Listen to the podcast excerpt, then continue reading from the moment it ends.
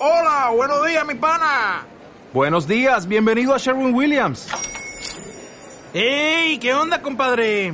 ¿Qué onda? Ya tengo lista la pintura que ordenaste en el ProPlus app. Con más de 6.000 representantes en nuestras tiendas listos para atenderte en tu idioma y beneficios para contratistas que encontrarás en aliadopro.com. En Sherwin Williams somos el aliado del PRO.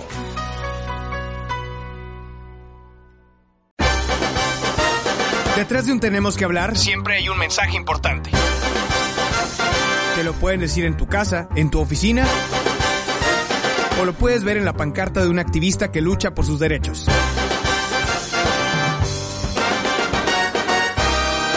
Soy Martín Pantoja y todos los sábados a las 12 del mediodía tenemos que hablar. Tenemos que hablar. Seguimos en Tenemos que hablar. Mi nombre es Martín Pantoja y como lo adelanté al inicio del programa, hoy tengo el gusto de tener otro buen amigo. De hecho, llevamos la racha de tener buenos amigos aquí en Tenemos que hablar. A mi buen amigo Hugo Valderas. Hugo, bienvenido. ¿Cómo estás? ¿Cómo estamos, Martín? Un gusto saludarte, gusto saludar a todos los que te siguen en tu programa de radio. Para mí un placer estar aquí contigo. Digo, ya tenemos años de amistad, Años de amistad. pero vamos a estar ahora sí que hablando en tema laboral acerca de lo que, pues, sonó muy fuerte en toda esta semana a nivel nacional con el tema de la violencia en el fútbol. Sí. Y pues bueno, estoy a tu disposición.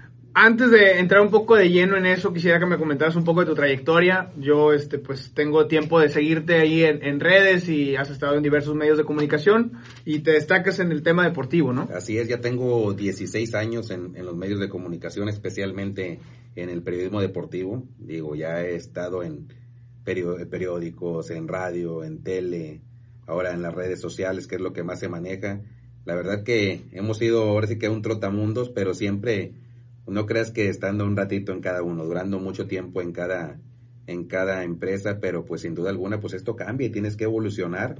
La verdad que, que sí ha sido una satisfacción para mí estar en, eh, en el medio de comunicación, sobre todo en el deporte. ¿Por qué? Porque es lo que más me apasiona. El deporte, especialmente en el fútbol, diríamos, o en todos. El fútbol, fíjate que es, es, es algo que... Porque yo te relaciono en el Sí, fútbol. Más que nada en el fútbol. Y, y todo esto se da a, pues como todos, ¿no? Desde niño yo quería ser futbolista profesional. Tuve la, la fortuna por ahí de, de estar entrenando con un equipo profesional. Ya no se pudo eh, el debutar. ¿Y qué fue lo que, lo que seguía? Pues estudiar, ¿no? Y qué era lo más ligado o lo más pegado a- al deporte en este caso, pues la carrera de medios de comunicación que ella lo traía, ¿no? También desde, desde joven tú te das cuenta cuando pues eres un merolico, cuando andas para allá y para acá, que te gusta andar en todos lados. Y pues sí, egresado de, de en ese entonces la Unidad Académica de Ciencias Jurídicas y Sociales. Sociales. A Hoy mí fac- también me tocó así. Hoy Facultad de Derecho y Ciencias Sociales de la UAT. Me tocó la última generación de nueve semestres, Ah, ya. que ahora sí que fue 2001-2005. Y en el 2006 de inmediatamente ingresé a laborar en los medios de comunicación rápido, rápido. Genial. Te ha tocado entonces muchísimas anécdotas, ¿no? Muchísimas, Eh, muchísimas, la verdad. Entrevistas también que se quedan ahí grabadas eh, para siempre en el corazón. Eh, soy americanista. O sea, algún la- defecto tenías que tener. Tuve la fortuna, fíjate, de, de cumplir el sueño de visitar Cuapa, Ajá. de entrevistar a los jugadores de la América, que en ese entonces quedaron campeones en el 2013 con esa famosa Cruz Azuleada, dos meses antes. Increíble eso. Dos meses antes. Yo le iba al Cruz Azul en ese, en ese Bueno, tiempo. dos meses- Ahí fue mi despedida del Cruz Dos Azul. meses antes estuve yo ahí en las instalaciones de Cuapa, conocí a pues, al Piojo Herrera, a Miguel Ayun, a Chucho Benítez, que en paz descanse, el cual me dio una entrevista que fue una de las entrevistas que quedan ahí marcadas. ¿Por qué? Por, por lo acontecido. Lo entrevisto prácticamente tres meses antes de su fallecimiento, fallecimiento. siendo un ídolo aquí en México, y nada más se fue a, a otro país a morirse prácticamente. sí. Eh, entonces te digo, un sueño cumplido, haber estado ahí en Cuapa. Eh, eh, tuve la fortuna de, de cubrir la final de la Copa del Mundo Sub-17 en el 2011, donde Julio Gómez, el tan pequeño, quedó campeón. Le di un seguimiento a Julio Gómez, no solamente en este en esta Copa del Mundo, sino le, le había dado el seguimiento desde que se fue de aquí de la zona sur de Tamaulipas. Era un jugador eh, surgido del Secat Correcaminos de, de Miguel Mendoza San Luis en ese entonces se va a Pachuca, eh, tiene la oportunidad de debutar muy joven en el máximo circuito, lo debuta eh, Enrique Loquitos Mesa, después eh, eh, pues ahí se va a los torneos preparativos de rumbo a esta Copa del Mundo con, con Raúl El Potro Gutiérrez. Sí, cómo no. Y, y le damos el seguimiento, le damos el seguimiento, estamos en contacto con su familia, estamos en contacto con él. Nunca imaginamos que iba a meter ese gol de chilena ahí en la comarca Contra de Alemania, ¿no? contra Alemania, que eso fue lo que lo hizo famoso y prácticamente fue lo que también Y además que venía este, después de un accidente. Aparte de hacerlo famoso, prácticamente fue, yo siento, y, y digo, a lo mejor se,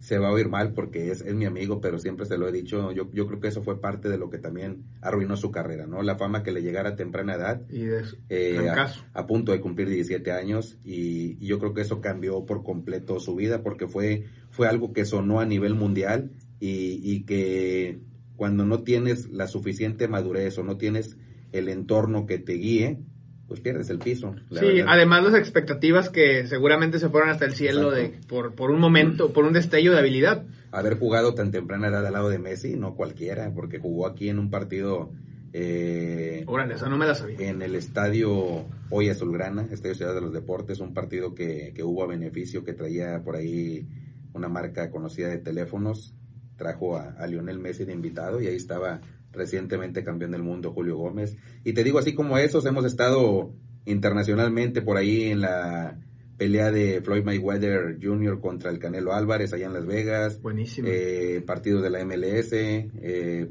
partidos de grandes ligas, que es lo que lo que más ahora sí que no, no se me olvida y independientemente de todo lo que se ha cubierto aquí a nivel local, a nivel estatal y también a nivel nacional. Siguiendo sobre la línea de, de las dulzuras que te da el periodismo este, y, y todas las, las bondades, platicábamos que ves nacer figuras, ¿no? Ves nacer este, pues, prospectos que desde niños, ahorita lo comentábamos fuera de micrófonos, que eh, futbolistas surgidos, sobre todo en la zona, pues después siguen su carrera y podríamos hablar de, por ejemplo, Rodolfo Pizarro, La Momia, que bueno, no, no, no, no terminó de despegar, pero un sinfín también. ¿no? Fíjate que sí, eh, desde que yo ingresé a, a los medios, rápidamente me involucré en el fútbol amateur, en este caso categorías infantiles.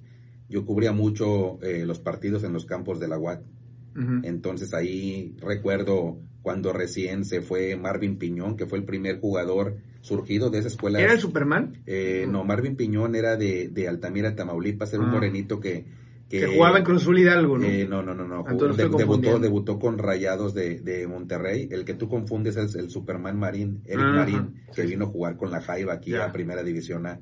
No, eh, Marvin Piñón es un jugador oriundo de Altamira, que fue el primero de, de esa escuela del Secat Correcaminos en debutar en, el- en la Primera División profesional.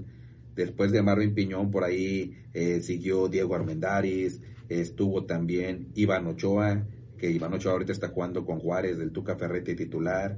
Eh, luego por ahí estuvo Rodolfo Pizarro, eh, Julio Gómez, eh, una gran cantidad de jugadores. El último, Alberto Herrera, que acaba de, anotar hace dos semanas su primer gol en primera división con el conjunto del Puebla. Y, y así como, como estos, como estos que los estoy mencionando que ya están o que ya debutaron en primera división, pues uno los, los siguió desde infantiles. Por ahí yo, cada que, que debutan o cada que meten un gol, me gusta porque yo tengo, haz de cuenta que yo tengo mi colección desde el Sí, primer he día, visto, el primer día que entré yo a trabajar a los medios de comunicación, que fue de reportero y fotógrafo en una compañía periodística de esta zona. Entonces yo guardo, guardo todo mi material fotográfico, o sea, tengo desde el primer día hasta el último que estuve ahí. Entonces de cuenta que me voy a mi computadora, carpetas, a lo mejor digo Alberto Herrera, pum, y me arroja todas las de Alberto Herrera.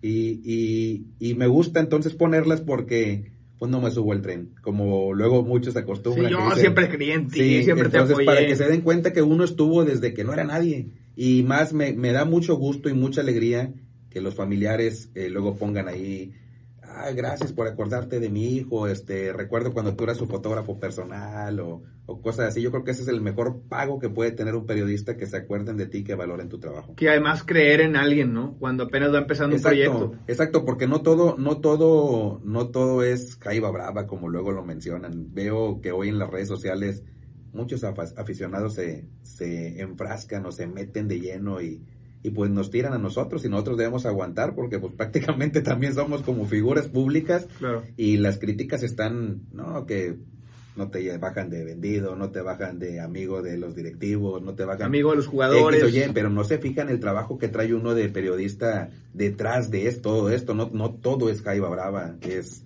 uno ha estado en fútbol infantil, ha estado en karate, ha estado en judo, ha estado en gimnasia rítmica, ha estado en golf, ha estado en fútbol americano, en tochito, en todas las disciplinas y afortunadamente eh, te puedo decir que tengo una carrera limpia donde, donde me paro, todos me saludan, todos me ven, todos a lo mejor muchas veces agradecen y, eso, eso es lo más bonito de, de- ser periodista deportivo. Qué fregón. Hablábamos también, digo, antes de saltar de Querétaro, eh, que te ha tocado también, y precisamente eh, tocando la Jaiba Brava, algunas experiencias ahí bastantes, este... No gratas. No gratas, recuerdo eh, que compartimos escenario, bueno, ay, compartimos escenario, compartimos ahí también, pues sí, escenario futbolístico, Sí, sí, ¿no? Claro, es un escenario. es un escenario. juego, es un- es un me escenario. tocó, me tocó estar cubriendo este a nivel de cancha eh, la temporada de la Jaiba Brava en el 2016, que De fue cuando queda fue cuando queda campeón. Eh, y recuerdo una anécdota de estar muy cerca ahí en una este No me defendiste, güey. No, bueno, espérame, pero ¿qué pasó ahí? güey? Hubo hubo un altercado con, el- con Ahí- hoy el, el ahí- futbolista del ahí- Atlas, el Hueso te, Reyes, ¿no? ahí te va. Y curiosamente, hace poquito estaba checando mis, mis archivos de, de Twitter. Y todavía no boxeaba, güey. Ahora, ahora sí Este, te puedo defender. Mis, Ah, archivos, mis- archivos de Twitter donde incluso me mandan el video donde me sacaron del estadio como un vil delincuente, ¿eh? o sea, como si yo fuera peor que los del Querétaro. Me sacaron a dos manos, ahora sí que el- dos vigilantes, o sea, agarrándome, no, Sí. no, bueno, nomás porque no tenían esposas, Ajá. si no me hubieran sacado esposado, algo que me dio bastante Coraje. bastante coraje Pero e, ¿cómo estuvo? e impotencia. Mira, ahí te va. Cuando A ver, antes, ¿quién es el, el Hueso Reyes? Es un... eh, fue, un, fue un altercado con Luis el Hueso Reyes, hoy, jugador campeón con los rojinegros del Atlas, sí. Aquí Eh, estuvo en la Jaiba Brava jugando Ex, Tampico. jugador de las Águilas de América, del América, ex ¿Cómo jugador no? del San Luis, ex jugador de Estudiantes del Tamira, ex jugador de la Jaiba Brava. En ese entonces militaba con el equipo del Tampico Madero en la segunda división, exactamente en el 2016. Ajá. El equipo de Mario García que queda eh, monarca ante el conjunto de murciélagos, Sí. que después lucha por ese eh, esa final de ascenso, que también vamos a platicar ahorita acerca de eso, a, Dale. a- a- a- a la división de plata y que la pierden con Potros UAM. En ese entonces, eh, el Hueso Reyes, yo recuerdo que en una ocasión el equipo fue a vi- visitar eh, a Cruz Azul, eh, Cruz Azul Hidalgo, Cruz Azul Castro, no recuerdo Cruz muy bien. Caso, creo, sí. Eh, fue en segunda división. Y, y el equipo pierde o empata, no recuerdo, pero llevaba una racha en la cual no metían goles, no metían nada. Curiosamente yo estaba eh, eh, navegando por las redes y me encuentro en Instagram eh, un mensaje de Luis Reyes que duró 10 minutos, 9 minutos y así como duró, pum, lo tumbó. Ok. Pero pues la inteligencia de uno, hacer el screenshot, Ajá. y sobre eso saqué una nota. Aquí está, mira, de hecho decía, si no puedes apoyarnos cuando perdemos, no nos apoyes cuando ganemos. Ponía una carita con un cierre y una oreja, dedicada a la afición, ¿eh? Ajá. Entonces, pues yo lo hago nota. Lo hago nota de que, pues, como jugador, cuando tiene todo el apoyo, pues, tienen todo el apoyo de la afición, eh, se pone a criticarlos cuando él lo que debe hacer es jugar en la cancha. Saca una nota, la sacamos en portada en el periódico. Al siguiente partido como local, cada que la agarraba el Hueso Reyes, la afición lo abucheaba. ¡Bu, bu! Y cabe destacar que eran las épocas donde se llenaba el estadio, no cabía un alfiler. cada que agarraba el balón lo buchaba, entonces lo querían fuera. La afición ya sabes que aquí es bien metida, lo Sí. querían fuera. Entonces, recuerdo muy bien, eh, el siguiente partido nuevamente en casa, el equipo pierde. Y al perder, yo en ese entonces trabajaba para eh, una página de, de Facebook, ¿la puedo decir? Sí, sin Eh, Red, Metropolitana. Eh, y me, me bajaba yo siempre el terreno de juego porque teníamos la libertad en ese entonces de- en segunda división Sí. que cinco o cuatro minutos antes de que acabara el partido nos dejaban, nos abrían las puertas del túnel y nos poníamos ahí pegados a las bancas. ¿Para qué? Para que cuando dieran el silbatazo, irnos a grabar los pormenores o agarrar entrevistas de jugadores. Algo muy diferente a lo que sucede hoy con Liga de Expansión, que es más ordenado, que no te dejan hacer eso, si no es multa para el equipo, te tienes Sí, que ir a, a- a la sala de prensa para entrevistar ahí a los que son directores técnicos en este caso. Entonces yo me bajo, siendo el único, y, y ya estoy con mi teléfono grabando. Pero en ese entonces también en ese partido cambiaron al jefe de prensa. El jefe de prensa llega de, de Alebrijes de Oaxaca, que eran los hermanos de la Jaiba, Sí. y lo traen, lo traen para acá. eh, me ve como, pues como que pues, no me conoce y no me conocía, ni yo lo conocía a él. Y me dice, ¿tú qué onda? ¿Qué haces aquí? Y le digo, pues estoy grabando. Sí, pero no puede estar aquí. Entonces me, me identifico. Yo traía una, eh, nos daban una credencial así chiquita, como si fuera licencia de conducir, y yo la traía metida en la bolsa de la camisa. Le digo, soy de prensa. No, no, pero aquí no puedes estar, este, no, no traes tu acreditación. Le digo, aquí la traigo. Le digo, si no, no estuviera aquí no me hubieran dejado entrar. Ajá. No, no, no, y no, y te saltes. Y, y en eso ya venía el huesos, pues yo venía grabando. Yo, ni- yo ni siquiera hice preguntas ni nada. Pero el huesos ya se va para el vestidor, pero al ver que, que, me, que estoy alegando con el de prensa y que me van a sacar, como que se armó de valores, se regresa. Y me dice, eh, ¿puedo decirlo tal cual? Sí, o, sí, no, no, no. O hay censuras. Pues eh, depende, güey. En el, en el groserómetro vamos a como en el 8, me, me- me lo dice, me lo dice así tal cual. Eh, ahora sí estás contento, pinche periodista muerto de hambre. Me lo Ah, dice así tal cual. Entonces yo volteo y le digo, ¿qué traes, güey? O sea, ¿qué traes? Dice, eh, ahora sí te voy a partir tu madre. Ajá. Y entonces pues yo me enganché. O sea, le dije, pues, órale, güey, o sea, ¿qué esperas?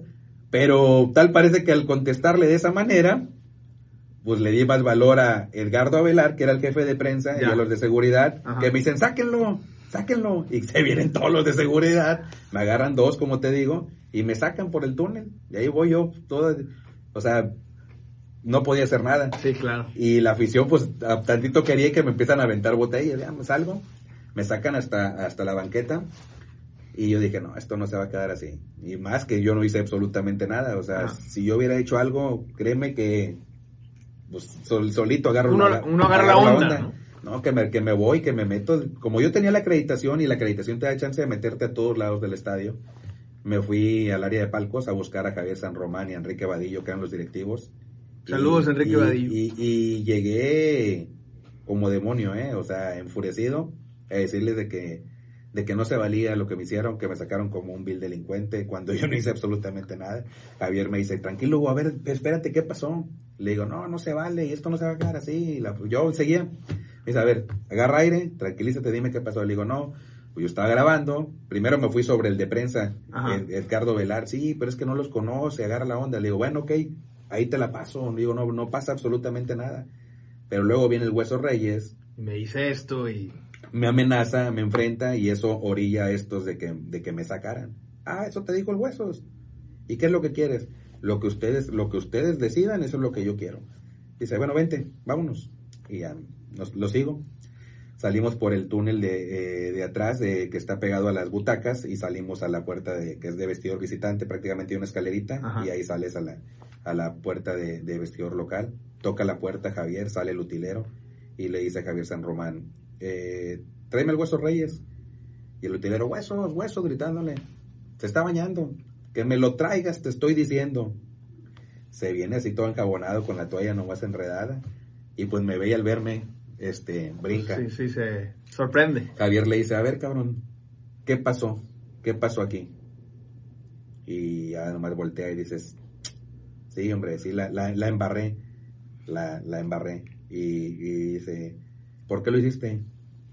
No, movía la cabeza y quedaba serio. Dice, quiero que aquí te disculpes frente a él y que no vuelva a pasar. Y ya el hueso se me queda viendo y me dice, discúlpame, me da la mano. Y para mí, ahí murió el tema. Eso O sea, es bueno. de Eso es caballeros, bueno. De caballeros, exacto. Ahí murió. Le agradecí a Javier, vámonos, me fui. Pero yo traía también la espinita de que dije el de, el de prensa, o sea, puta, claro. no, ya cuando voy saliendo del túnel acerca del de prensa, discúlpame, es que no te conocía, no vuelve a pasar esto, estoy a tu disposición, estoy a tus órdenes. Bueno, ya. Salgo del, salgo del estadio, ya me voy, pero la solidaridad de algunos compañeros de, de los medios de comunicación, pues al día siguiente, eh, Sí, claro. en la tele, en redes, eh, periódico, incluso a nivel nacional, eh, David Medrano en su columna que tiene eh, por ahí en récord también, o tenía en récord, no sé si todavía la tenga, eh, también ahí hizo, dio unas eh, líneas. Me hablaron de una asociación o sociedad protectora de periodistas a nivel nacional que maneja la Cámara de Diputados, porque en ese, en ese tiempo la zona estaba caliente y me hablaron para, para ponerse, poner, ponerse a las órdenes y para ver si, si necesitaba yo protección para que estuvieran afuera de mi casa, eh, si querían entablar una demanda, porque pues los periodistas deben de ser protegidos.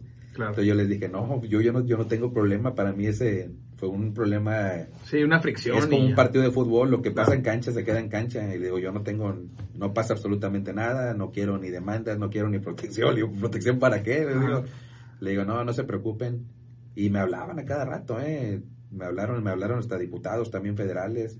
La nota se hizo, salió un proceso, con eso te digo todo. No salió en la revista Proceso de que, o sea, se, se armó un argüende grande.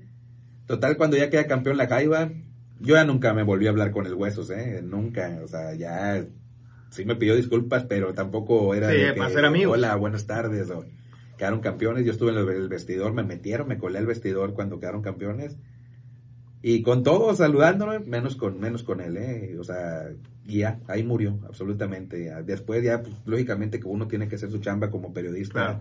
Si no te hablo, si me caes mal, pues ni modo, o sea, tienes que sacarlo. Cuando da el paso a la América, pues uno tiene que mencionarlo. Sin duda, fue un buen. que tuvo su paso aquí en la Jaiba, muy bien que está en la América. Y si me lo encuentro y tengo la oportunidad de entrevistarlo, lo voy a entrevistar de la manera más profesional. ¿eh? Pues éxito al Huesos. Éxito el Huesos, que ya fue campeón. con Que ya fue campeón. Oye, mi querido eh, Hugo, pues también hablemos de la riña en la corregidora. Querétaro pues se quedará un año sin aficionados en partidos locales, lo cual me, me suena un poco injusto, porque ahora sí que creo que están pagando justos por pecadores. Por ejemplo, si llegaba la tan pedida desafiliación de- del, del equipo, pues ¿qué pasa con la gente que, depende, que, su, que su familia depende del, de, de- de ese tema, ¿no? ¿Cómo, cómo ves tú, como periodista deportivo, este, esta, esta situación en general? Pues mira, tenían que pagarla absolutamente todos, ¿no? Porque ahí quien la paga principalmente pues es la directiva o los dueños del Querétaro, que son los que incumplieron con los temas de seguridad logística.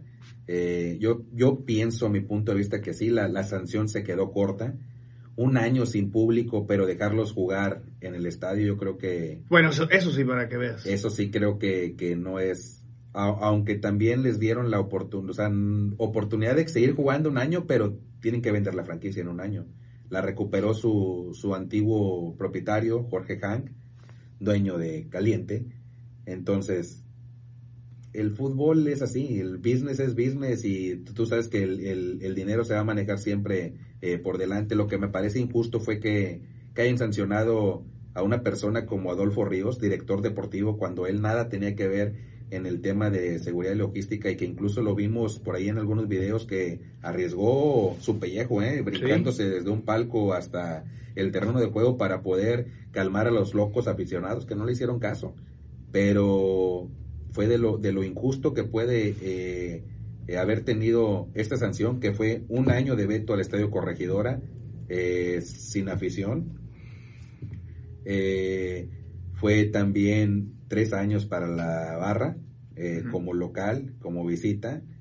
Pero yo, yo, yo pienso que era el momento, era el momento idóneo para, para la Federación Mexicana de Fútbol de poder demostrar, de poder demostrar de que, de que en México eh, está por delante la paz y no la violencia, porque hoy, hoy, hoy puedes a lo mejor, dices, voy a tapar tantito el sol con un dedo, con esta sanción, pero hoy pasó esto, o sea, tú no sabes si en cinco o seis años vuelve a pasar. Y de hecho se hablaba de eso, hasta que haya un muerto vamos a hacer, van a hacer algo. Y hablando de muertos, eso es otra cosa. Creo que eh, se manejó primero que, que- que había 17 fallecidos, después salen a desmentirse, de eso, eso se dijo de manera extraofi- extraoficial. Muchos medios de comunicación de, eh, nacionales confirmaban que la Procuraduría de Justicia de Querétaro había confirmado los fallecidos y de pronto da un giro de que no, nadie, nadie dijo que había muertos. ¿Quién, quién dijo? No, claro que no, no hubo.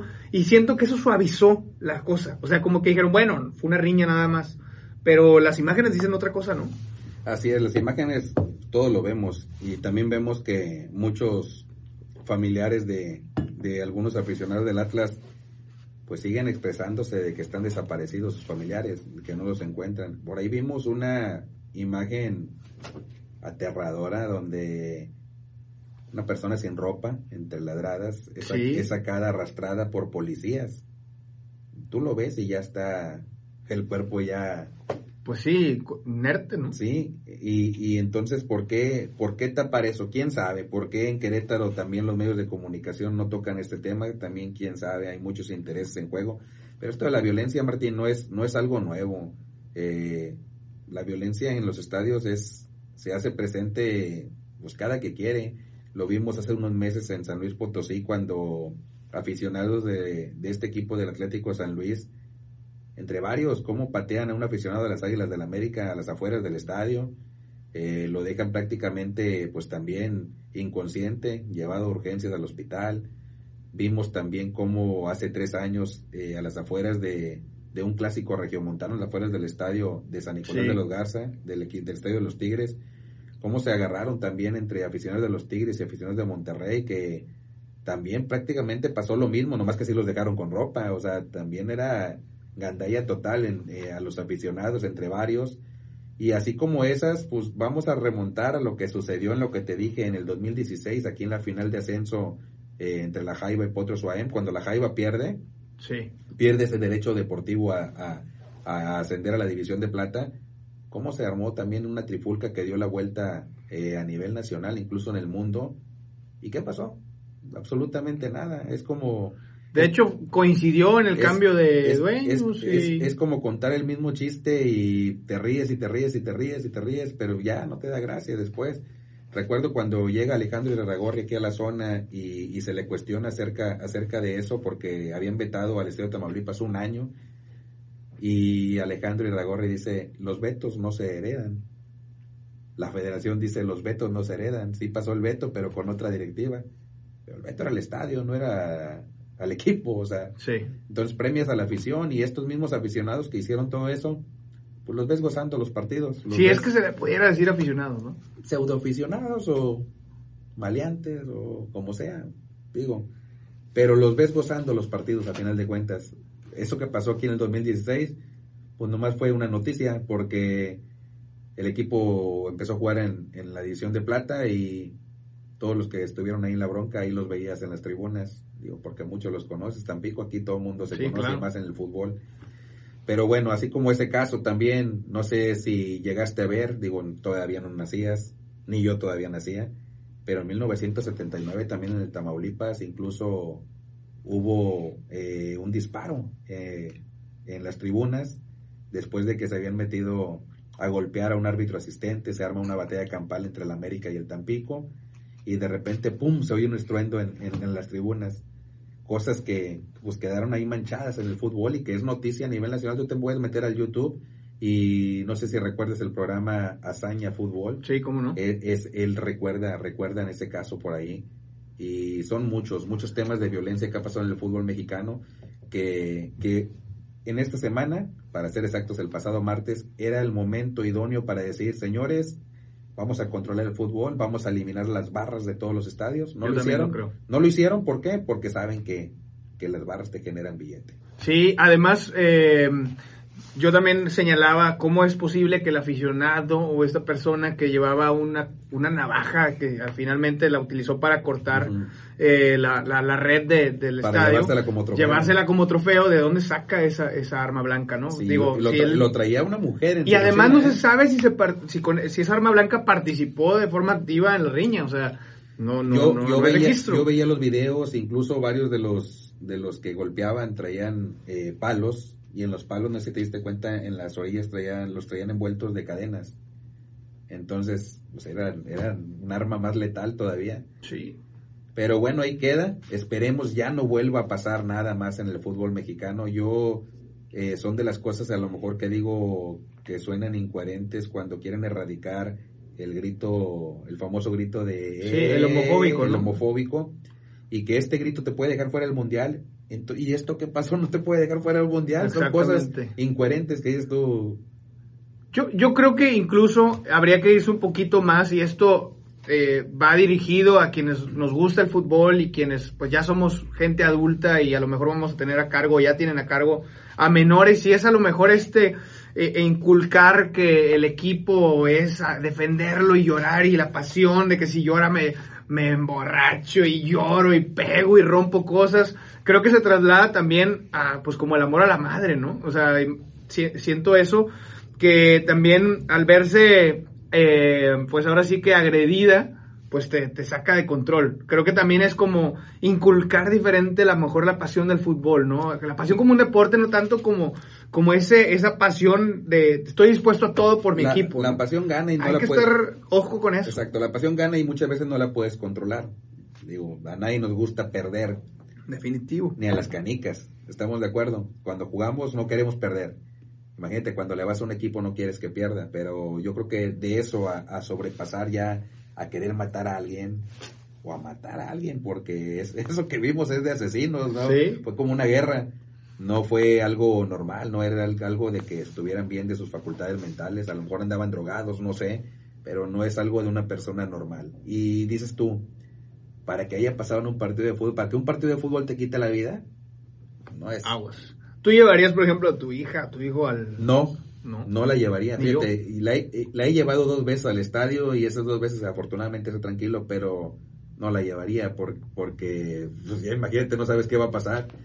Hoy en día vemos que por ahí también Grupo Orlegui mandó el tema de credencialización para identificar a los aficionados, algo muy bueno, que deben de darte el boleto con tu credencial. Entonces ya identificas tú el que trae el boleto o, o quién entró, o al menos si una cámara te toma, pues ya sabes quién, quién es. Eso es muy bueno, pero que no solamente se haga en un estadio, que se hagan todos, Sí. que se hagan todos. A mi punto de vista, debieron haber desaparecido las barras. Las barras y también otro tema sobre la mesa fue el alcohol, pero pues volvemos a lo mismo. Es, Sabemos, es negocio. Y el alcohol, sabemos que el negocio. El alcohol, el alcohol es lo que más te deja en un estadio. Es ganas más, Lo sé. ganas más en venta de alcohol que en la venta de boletaje. Entonces, eso va a ser muy difícil y más por el tema de patrocinios. Tú sabes que la cerveza está bien metida con los equipos, entonces va a ser muy difícil. Es una cultura en nuestro país, no solo en nuestro país, en el mundo. Tú vas a, a otros deportes y también te venden cerveza, te venden Claro. refrescos, te venden tus, tu comida. Entonces, es parte del espectáculo. No lo puedes, no lo puedes quitar. Lo único que sí es que hay que saber controlarse. Vas a un partido de fútbol a disfrutarlo, no vas a un partido de fútbol a ponerte borracho. Pues sí. Mi querido Hugo, pues siempre es un gusto saludarte. Cuando quieras, No, hombre. tenemos que hablar de tu casa, No, brother. hombre, Martín, yo sé aquí, eh, ABC Radio, es la segunda vez que vengo y, y gracias a Dios tengo las puertas abiertas aquí. Me da mucho gusto que me hayas invitado y, y saludando a todos los que nos ven. Eh, como siempre, un programa exitoso, por ahí te sigo, te he visto varios temas que has tocado. Muchas gracias. Y la verdad, cuando gustes del tema que tú quieras, aquí estaremos. Perfecto. ¿Dónde pueden estar en contacto contigo? Eh, por ahí me pueden seguir en mi fanpage, Hugo Valderas, en Twitter, Ugol, con doble O, Ugol 3B. Es, es- son las dos, las dos redes que más manejo y que más, más subo lo que es información eh, deportiva. Muy bien. Eh, información personal, pues ya en mi Instagram, ahí como que mi Instagram no lo, no lo manejo tanto de deporte, lo que es Twitter y, y mi fanpage es, es más, más para que es, Información. para que, sí, para que vean todo lo que Inmediata. sucede, sí, exclusivas y todo, ahí, ahí, ahí les pueden ver. Perfecto, Hugo, gracias por venir. No, hombre, gracias Martín, gracias a ti. Vamos a ir a un corte comercial y regresamos. Mi nombre es Martín Pantoja y está escuchando Tenemos que hablar.